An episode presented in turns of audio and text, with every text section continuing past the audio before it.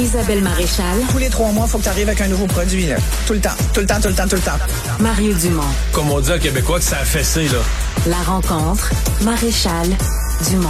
Je sais pas comment on va y arriver. Bonjour Isabelle. Bonjour Mario. Et tu veux réagir, comme plusieurs autres, à ce texte coup de poing de Jean-François Élysée en fin de semaine dans Le Devoir, Ouais. qui, à partir de témoignages d'enseignants, surtout dans le monde secondaire, euh, raconte que les les KEB, c'est comme un nouveau mot, le KEB, KEBS au pluriel, euh, un peu comme les Québécois, des jeunes Québécois qui défendent, qui veulent parler français, qui défendent la culture, qui disent que c'est important.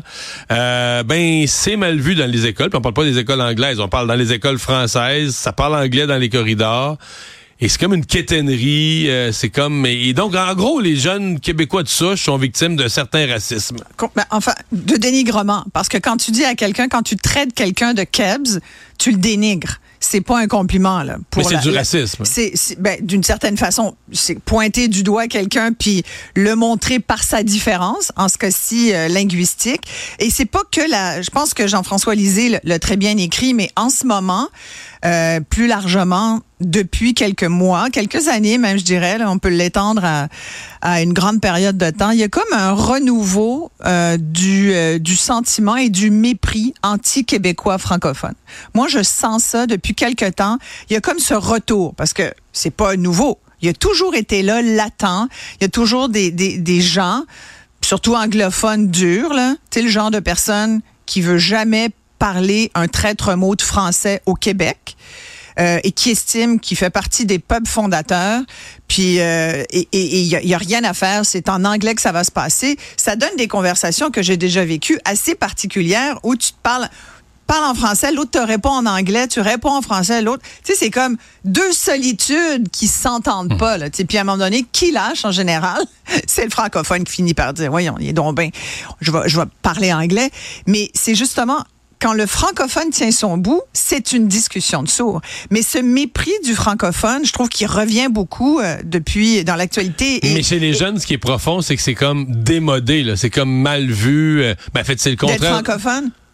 Ben, de le Ou défendre. parle- Si t'es un Ben, francophone ouais. de souche, mais que tu parles anglais dans les corridors, t'es juste cool. Ouais, ben l'anglais est cool pour plein de raisons aux yeux des jeunes. Après, après y a, après ça dépend aussi d'où tu vis. Tu je pense que c'est une discussion qu'on aurait si on l'avait en Gaspésie. Probablement que les gens nous diraient, ben nous, on n'a pas trop ce problème-là.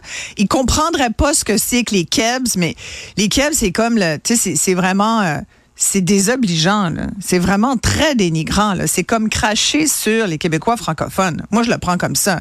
C'est pas, c'est pas un beau mot. Là.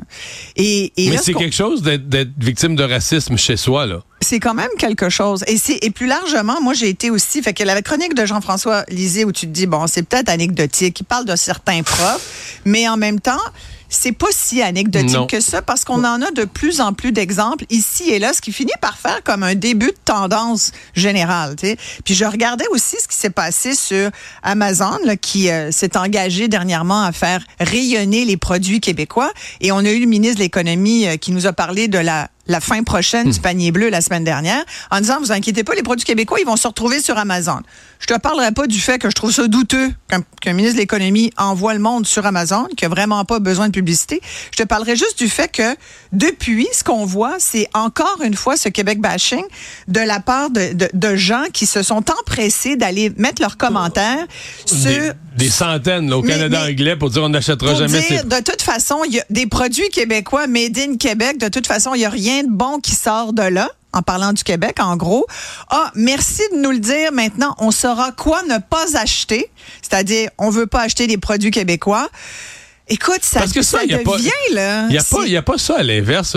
Mettons, au Québec, il y avait un mouvement, de dire, Ah, ça serait aussi bien d'acheter du pétrole de l'Alberta que du pétrole des États-Unis. Les Québécois n'ont pas ce sentiment inverse-là, euh, de dire on Mais je n'achètera pense pas. qu'on a on n'achètera moins. D'abord, premièrement, je pense qu'on a beaucoup moins de hargne et de mépris envers les anglophones ou les autres membres des, des autres communautés culturelles Moi, que jamais, même en ce, que, ont ce envers que tu viens nous, de décrire, j'ai jamais entendu au Québec du monde donc. dire on n'achètera pas des produits du Canada anglais ou des produits de, de- de l'Ontario ou de l'Ouest. il y en a un, le Bruce Doucet, Reasons not to buy the product. Tu sais, lui, là, Une le fait bonne que ça soit une bonne québécois, raison de pas l'acheter. ça, c'est une bonne raison de pas l'acheter. C'est un produit québécois. Hey, on l'achète pas. Coudon, ils nous haïssent.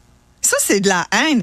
Le pire, c'est qu'avec. Puis je vais te dire, là, moi, je trouve comme responsable les recteurs qui arrêtent pas de se faire aller toutes les semaines depuis deux mois, là.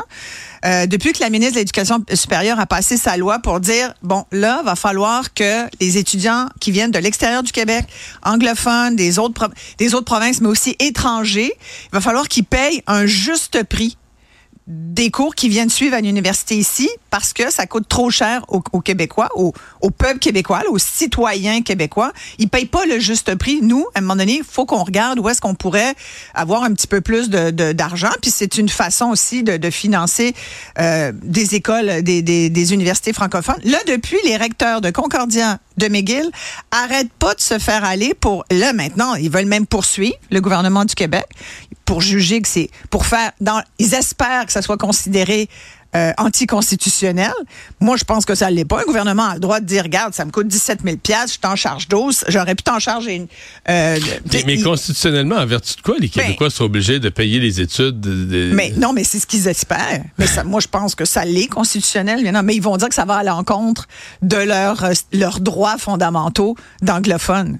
Peut-être que ça vaut pour les Canadiens anglais, mais ça vaut pas Mais- pour les étudiants étrangers. Alors, je pense que ça aide pas ça, à tout ce discours. Ouais. Sans compter, faut quand même le dire, et là je fais attention à comment je le dis, mais il y a quand même certains, certaines communautés culturelles, certains euh, immigrants qui viennent de certains pays qui ont tendance à vouloir revendiquer. Moi, je n'ai jamais compris ça, Mario. Moi, je comprends pas comment tu peux venir d'un autre pays, puis je me permets de le dire, moi, parce que je suis immigrante. Fait que tu vois, moi, j'ai le droit de le dire. Quand tu viens immigrer dans un pays, je ne je n'ai jamais compris le droit que certains s'abrogent de dire, de critiquer le pays, de dire, à la rigueur, Non, mais là, dans, l'exemple de l'Isée, là, il y, a un y a enseignant qui cite qu'il s'est fait dire ici, vous n'avez pas de valeur, vos femmes, des, vos sont femmes des traînées. sont des traînées, puis on sait de quel genre de religion. Mais ça, c'est des gens qui sont, c'est la religion qui parle derrière. C'est pour ça que je suis profondément laïque et je pense que on a raison de l'être comme société. Mais, mais, mais c'est tout, c'est dangereux tout ça. C'est même dangereux d'en discuter toi et moi parce qu'on est deux blancs, tu comprends?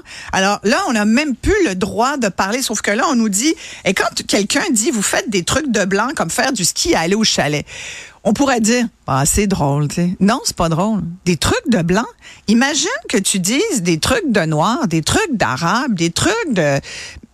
Pourquoi c'est correct quand, on, quand c'est du blanc? à ma connaissance, au ski, toutes les communautés font du ski. Ben, il y a toutes sortes de monde, puis les chalets, je veux dire. Toutes sortes de monde qui ont des chalets aussi. C'est pour ça que tu dis. C'est quoi cette C'est pour ça affaire-là? que tu dis, ça pourrait être anecdotique, puis on pourrait. C'est comme si, tu sais, juste le fait d'en parler entre nous, ça fait juste brasser l'affaire, puis remettre de l'huile sur le feu, mais je trouve pas, parce que Hmm. ça fait longtemps qu'on le dit, ça. Et moi, je, je pense qu'il faut faire attention parce que ça s'en va sur une pente dangereuse. Et il faudrait pas que ça dégénère plus que ça. Puis on n'a peut-être pas encore tout vu Non. avec les chiffres qu'on a eus ces dernières années. Isabelle, merci. Merci, Mario. Bye bye.